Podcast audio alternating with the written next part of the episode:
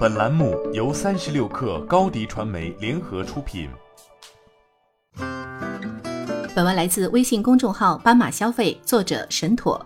神仙打架的休闲零食板块又将增添一名实力选手。六月二十二号，青岛卧龙食品股份有限公司披露 IPO 招股书，冲击上交所主板上市。在这个万亿级的行业中，坚果算是相对传统的品类之一。直到二零一二年创立的三只松鼠推动坚果市场的电商化改造，其一跃而成为热门赛道。后来在行业协会和相关企业的普及下，每天一把坚果瓜子儿，有益健康的概念深入人心。于是，二零一五年，卧龙食品率先推出每日坚果产品。挑选世界上最优秀的坚果农产品，美国的扁桃仁、智利的核桃、土耳其的榛子、越南的腰果等，将它们混合包装，巧妙地满足消费者对健康时尚生活的追求。这算是休闲零食行业中性价比最高的创新方式之一。不用改造供应链，不用生产，只需要做好消费者认知和品牌培育，就足够成为一个细分市场的王者。第一财经商业数据中心联合天猫发布的《二零一九坚果炒货行业消费洞察趋势白皮书》显示，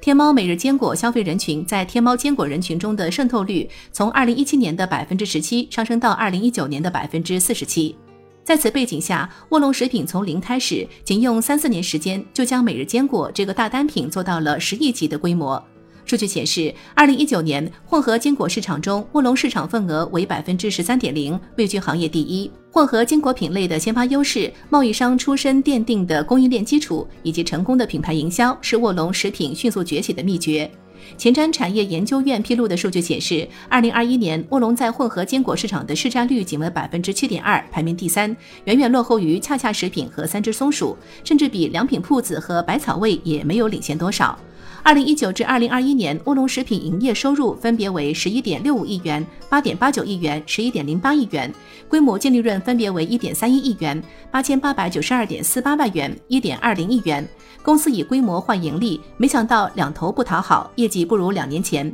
根本原因在于，公司在创造每日坚果这个爆款之后，没有对渠道进行相应的改造和创新，长期重度依赖经销商的线下渠道，旧瓶装新酒。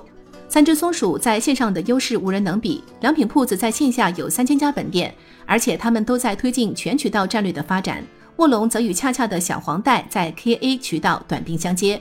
此次 IPO，公司计划将募集资金中的两个多亿用于全渠道销售网络，准备加大大电商、直播带货、新媒体上的运营力度，并在上海、深圳、成都、杭州、青岛等地开设两百平以上的直营店。但是在三只松鼠、良品铺子、恰恰食品等竞争对手完成数字迭代之后，卧龙食品等着用 IPO 募资来补业务短板，现在还来得及吗？